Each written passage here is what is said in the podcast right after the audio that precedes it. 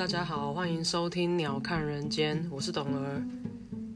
人世间的凡尘俗事太多太辛苦，学着像鸟一样飞到半空中，鸟看这个世界。当烦恼变得渺小，讨厌的人小到看不见，可能会让你的日子轻松一点哦。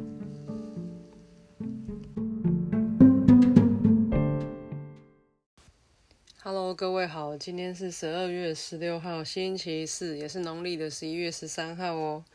嗯，这个礼拜的 Podcast 也是 拖到今天才来录这一集，然后主要也是因为我没有什么特别想讲的啦，但是又觉得一个礼拜两次这个事情，我还是要尽力的去执行，所以我还是很努力的想有什么事情可以跟大家分享，让大家就是开车可以听啊，加班可以配饭这样子，那就是尽量。轻松喽，人生已经很难了嘛，不要听那些太艰苦的事。嗯，有一个新闻要分享的是王力宏这个事情嘛，然后，嗯，当然他就是离婚啊什么的，我觉得都不是太关大家的事，毕竟他是就是自己私人私生活的部分嘛。只是因为今天他是公众人物，然后可能社会对他有期待，他好像就需要出来。发一个公开信跟大家解说一下事情的原委，还要强调说他跟他的前妻生活都很单纯，只是因为不适合生活，所以决定分开这样子。嗯，当然底下网友留言就很很踊很踊跃嘛，有的人就说哦，那你终于可以做自己啦，然后有的没的啊。其实就关于这一点，因为当然就是因为王力宏他。呃，是同志的传闻从来没有听过嘛？那当然，在他就是七八年前结婚之后，这个事情就好像有消弭了一点。但是因为随着他就是决定结束婚姻关系，这个事情又被提拿出来提，这样。当然这也是他的事，我也不觉得他需要跟大家交代。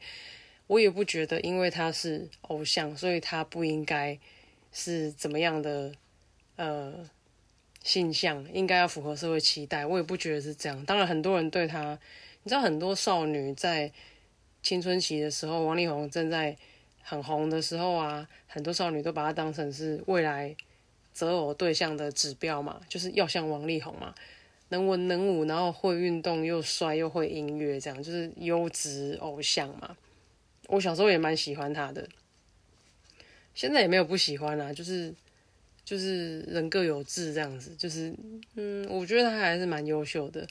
然后就嗯，因为他的事情怎么说呢？我觉得他他的包袱也很重吧。就是像大家在新闻上看到，他是来自一个学霸家庭嘛，父母兄弟姐妹整个家族都很优秀，当然他自己也不例外，也非常优秀。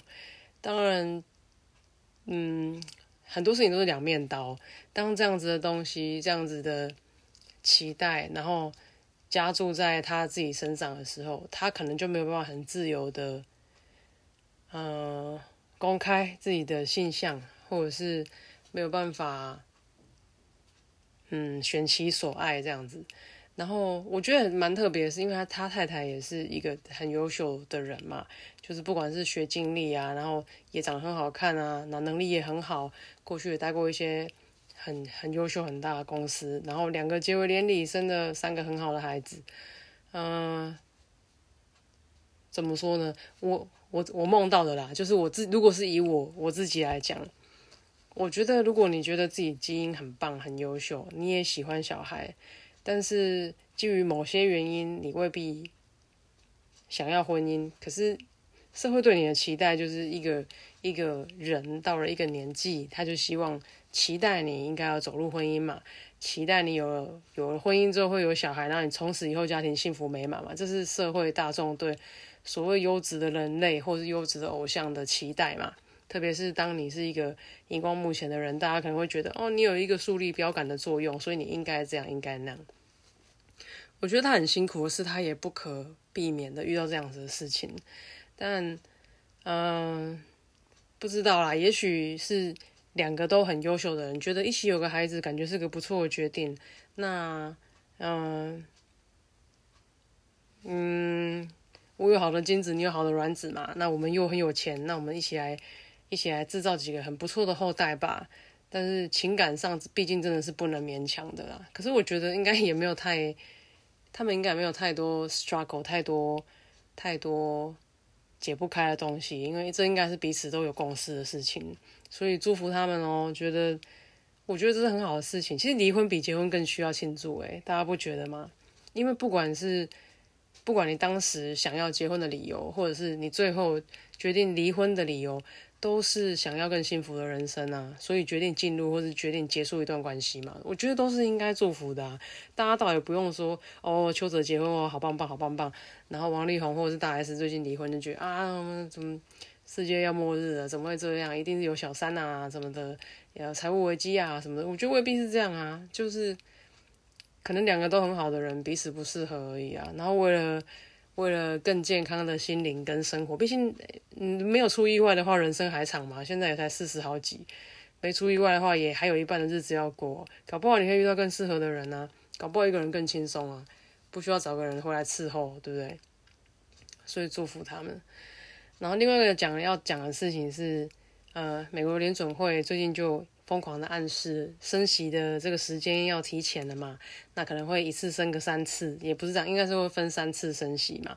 那呃，我觉得很简单，因为我不是什么财经专家，就我很粗浅的认识，我觉得升息这个意思就是利息要提高了，所以银根会紧缩嘛。因为利息提高，投资人就会把钱存回去银行嘛。当比方说银行的利息、存款利息变高的时候，大家就不用冒风险去投资啊，因为存款不会呃有。投资损失的风险嘛，存款只会有你被通膨吃掉利率的风险嘛，就是钱变薄的风险。但相对存款还是呃定存还是很很保险、很低风险的投资嘛，对不对？所以当银行把利息升高的时候，外面的热钱不管从股市、从房市就会被收回来，因为大家会觉得，哎，存款更好、更更安全，我钱不会不见嘛，我不用冒的风险在股市里面。冲刺，或者在房市里面，呃，不知道哪哪一个是最高点的泡沫这样。那当然，这个消息一出来，股市就就下跌了几天嘛。就是其实我觉得说下跌还好，就涨涨跌跌啦。但就是当这个消息出来的时候，当政府的新就是政府的动态转鹰派的时候，就是反正就是鹰派再出钱一点，就是我们决定要升息收银根的时候。大家就紧张嘛，紧张钱就从股市抽出来，所以股市就会有反应嘛，因为就有大量的卖压这样。那房市目前还没有看到很具体的修正，因为大家还是很 k 笑。我觉得我最近看房市新闻，我还是觉得很夸张。到底人口没有明显增加的前提下，为什么房子一直盖啊？到底盖给谁啊？然后，嗯，记忆中的台湾也变得很奇怪啊，就是。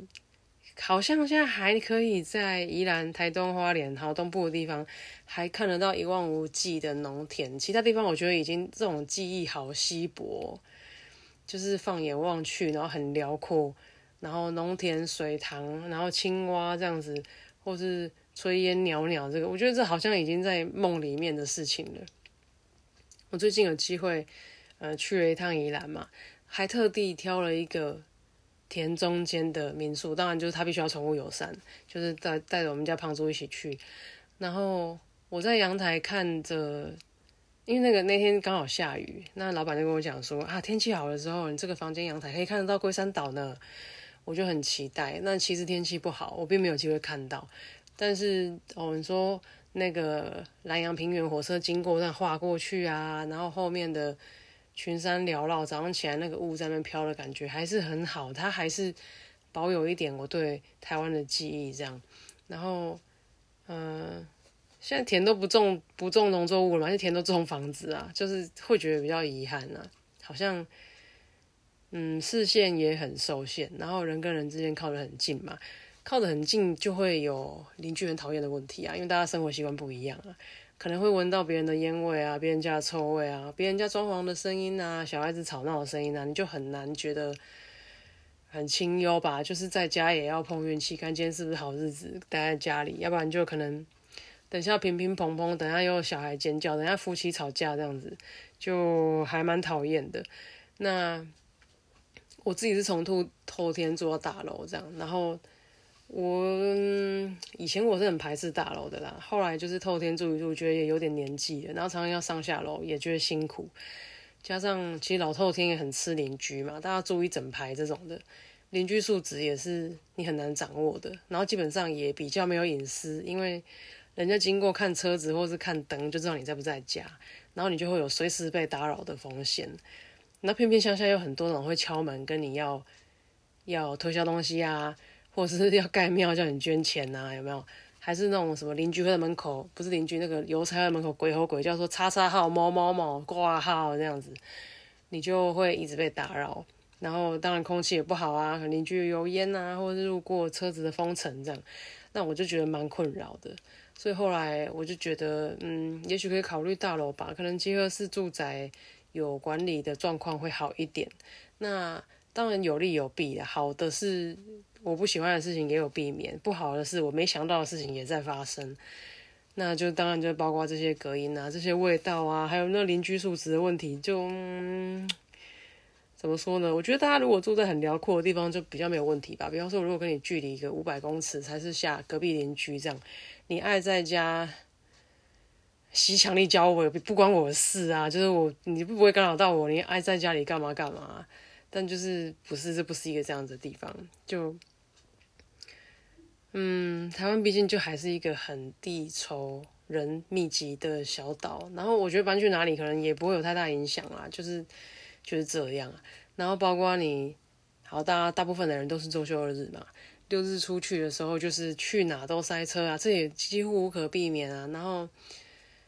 你可能想放假回个老家，回程就是塞车；想去爬个山，山上人挤人；想去泡个汤，隔壁的阿上手就挂在你肩膀上，这种的，就是他可能不愿意，但就是他没有意识到他很胖哦。讲到这个事情呢，以前我在国外搭飞机的时候，因为就是国内线，呃，一般跨城市大家都会尽量搭飞机嘛，就是机票也便宜，然后也不用开车开那么远。搭飞机的时候我都觉得很困扰，因为就是外国人都比较大只一点嘛。然后，像我们都买经济舱啊，要省钱啊。可是很多人坐经济舱，它是满出来的，你知道吗？因为它很大一只，它又不花钱升等，它就挤在你旁边。然后航空公司也，我觉得这点也蛮机车的，因为我们亚洲人比较瘦小嘛。他换位置的时候，除非你有强调说，像我都会尽量要坐走道。我我没有那么爱看风景的，可是因为我可能会有上厕所的需求，就是坐走道比较方便，不会去要跨过别人这样。然后他们就会在我的旁边画很大的人，就是我觉得他，因为他你知道，你知道那个地勤人员他在画座位的时候，他会有配重的考量嘛，所以就是哦，比方说一 A B 一 A，我画一个五十公斤的，然后我可能比方说右侧一一或是一 D 的位置，我可能就会画一个几公斤，他就稍微配重一下，这样让飞机可以平衡。我就常常旁边被画到很大只那一种，然后他因为他整个人会满出来嘛，所以他满出他的把手之外，他的手会放在我的位置上，就几乎是我的腿上或者我的肚子上这样。当然他也没有意思，可能他就睡着了，他绝对没有恶意，可他就是真的，你知道，假设我们两个的位置是 fifty fifty，我们一人一半好了，他可能就会占到百分之七十，你知道吗？我只剩下百分之位置三十的位置，因为我为了要闪他，我要必须更更靠另外一边。然后长程我就会不太舒服，就是可能要坐好几个小时这样，你也没办法。可我曾经想过说，其实航空公司在贩售机票的时候，应该考虑乘客的体重，诶，因为你看乘客带行李要称斤称两，对不对？一公斤超出到多少钱这样？那为什么乘客一个五十公斤跟一百二十公斤的人搭经济舱是同样的票价？各位不觉得有点问题吗？应该是好，比方说你设一个范围，说好七十公斤以内多少钱？那七十到一百多少？一百到一百五多少？如果你都要做经济舱的话，你比较重，你应该多付一点钱，因为另外一边可能就要配，跟你就是为了要配合你的体重，要要配不一样的人数嘛。或者是说，因为你比较大一点，你硬要做经济舱，你又不愿意付费升等，你会侵占到别人的生存空间呐。我就觉得，嗯，好像是不是就是分个体重级距来？来卖机票会合理一点，要不然就是瘦小的人就会被就会就会你知道，就是你就被会被挤到很旁边啊，因为你一定不想碰到别人嘛。可是别人没办法，他就是很大只，他就满出来了，他一定会站到你那边去啊。然后，嗯，我就觉得这样好像怪怪的啦，就是。如果说一个行李很大，它会占比较大的空间，那一个人很大，他会占到两个位置，他不是应该多付一点机票钱，然后你给他大一点的位置嘛，他也舒服，其他乘客也比较不会受影响嘛。就是只当然，如果他真的这样实施，一定会被靠北说歧视胖子还怎样。哎呀，很难呐，就是你，我觉得这个世界就是这样啊，资源有限的情况下，就是有的人会多分一点，有人会少分一点，不可能均分。然后呢，你要去你要去 argue 这些事，你要去 fight 这些事情，又好像显得你很计较还是很小气。可是有时候我们很卑微的愿望就是各过各的嘛，我很很微小的愿望就是不要被侵犯到自己的生活空间嘛。那不管是我周围的空气也好，我周围的声音也好，你可不可以讲话在你们家人听得到的范围就好，不用吼的。然后你爱在家里抽烟，那你可不可以就是弄一个那个叫什么？那个什么逆不是逆渗透，那叫什么？负压病房那种系统。反正你家的风不要往外面抽嘛，你不要自己在厕所抽烟很开心，然后你开个抽风扇抽到别人家去啊，就是这算什么东西？然后再来靠腰说，我花那么多钱买房子，难道我在家自己抽烟都不行吗？不是啊，大哥，你会影响到别人啊，不然你就门窗都关着，你在里面 again，你在你家吸强力胶我都没有意见，好不好？祝福你。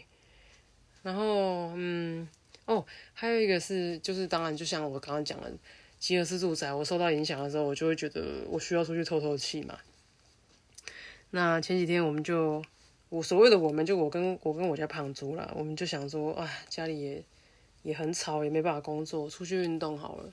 后我们就随机在地图上找了一个感觉不错的步道。哦，我现在挑步道的准则就是要好走。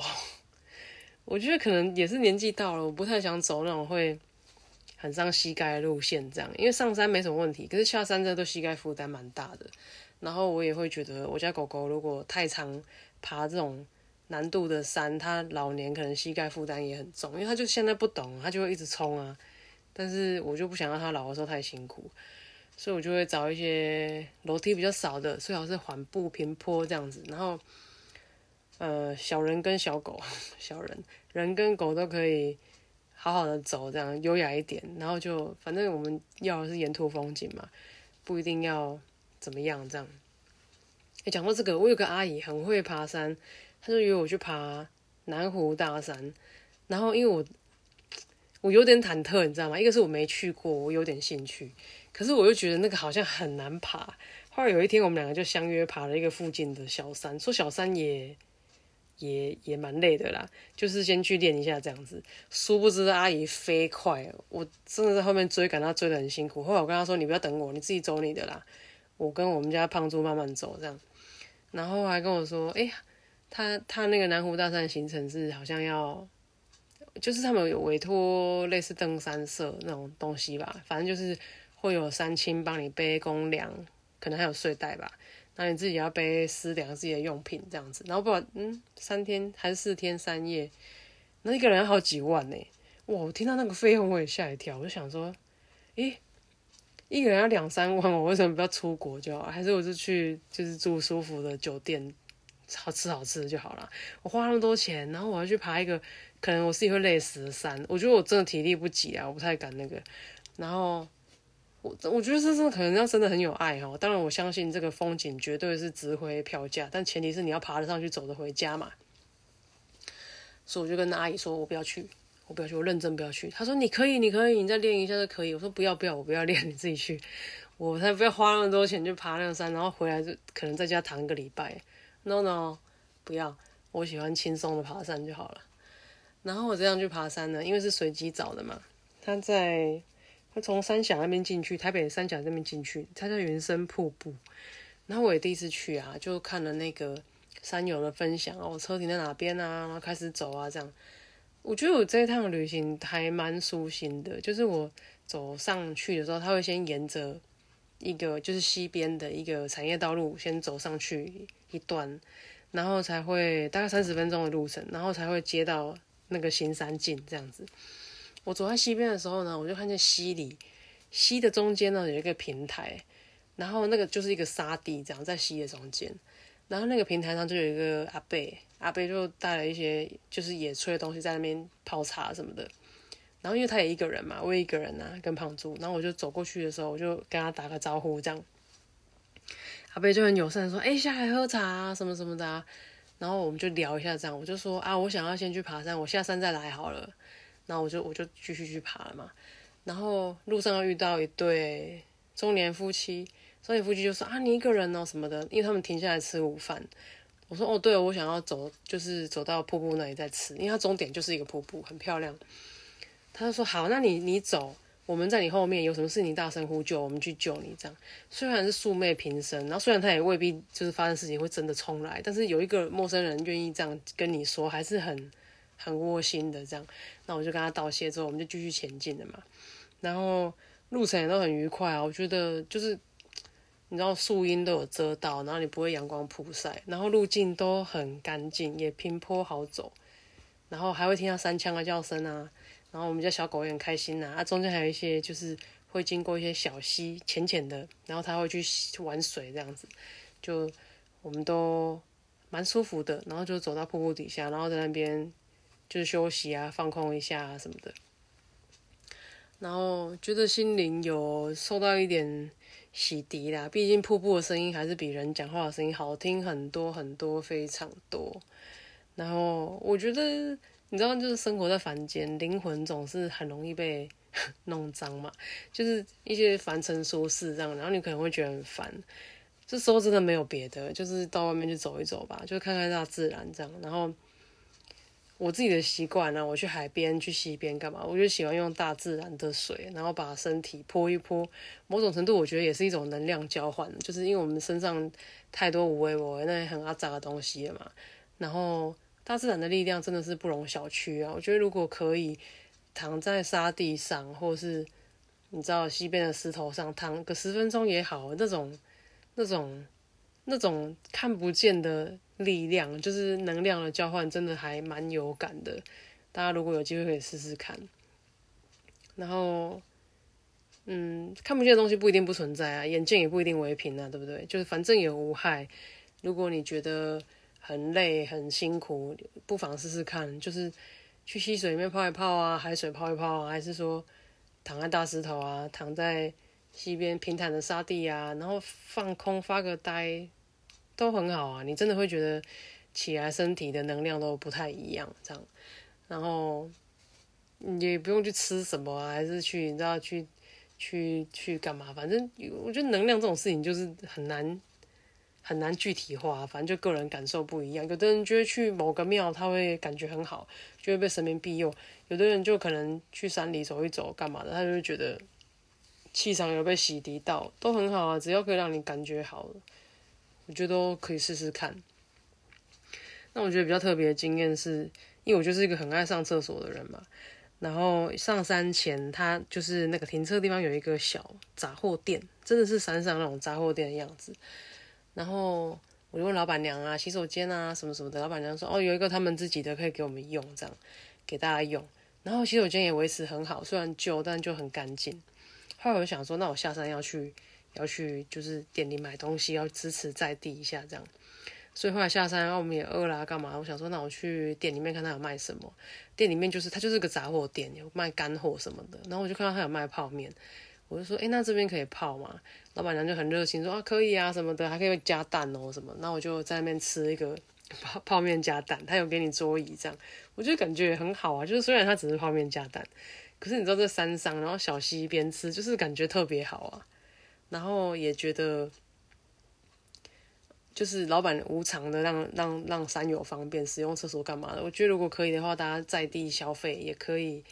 也可以让大家生活都变得更好吧，就是一个正向的循环呢。这样，然后老板也有卖一些山菜啊什么的。但是因为我我朋友之前送我的菜我还没吃完，所以没办法再买更多的菜。我就努力的在把家里的菜先吃掉。然后，嗯，还有什么？就那天感觉都蛮好的啊。我就觉得那那真的是我印象中的台湾，就是人性都很友善、很温暖的地方。它可能也是因为是平日，所以没什么人吧。平日出来的人好像比较正常哎，是不是？好这样讲，要污污染侮辱到那个假日出游也不是啊。假日出游，你知道人多人多周多增少的状况下就很难优雅。你知道，可能开车为了抢快，可能嗯露营为了抢空间，看干嘛？我觉得唧唧歪歪的事情就很多啦。但反而平日如果有办法平时出门的话，你会发现那些很怕人挤人、跟你质地比较接近的人，也会在那个时候出现，比较容易遇得到同温层吧，交得到朋友吧。然后，哦，我下山的时候又遇到那个西边阿北，他刚好在收东西，然后他就有点小抱怨说：“哦，我约你喝茶，你都不赶快来，我都收了。”这样，那我们就聊一下天。我说：“啊，我刚刚就想要先爬山，我本来想下山来找你的。”后来就说啊，他也住附近，他也很常来。他说他都会在那个地方固定泡茶。我说好，那我下次来爬山，我就去找你喝茶。然后就也很愉快的，就是互互道再见这样。我觉得这样的关系让我很舒服，就是大家都很很 calm，然后很彼此尊重，然后很友善。就是我喜欢这样子的台湾，喜欢这样子的人。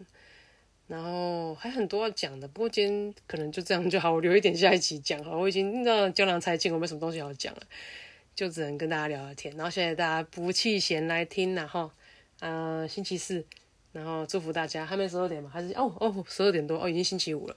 OK，那祝大家晚安。嗯，每一天都过得很好。十二月剩几天而已，再努力一点，二零二二就要来了。虽然来了不知道这会怎样啊，反正就是。跨年嘛，至少可以出去玩嘛，我们一起期待，拜拜。OK，今天的节目就到这边，谢谢大家的收听。如果喜欢我的节目的话，欢迎订阅、分享、按赞，也欢迎大家搜寻我们的粉丝专业在 IG 跟 Facebook 上面，请搜寻“鸟看人间 View of the Bird”。喜欢的话，希望你们可以常常回来听，谢谢你们，拜拜。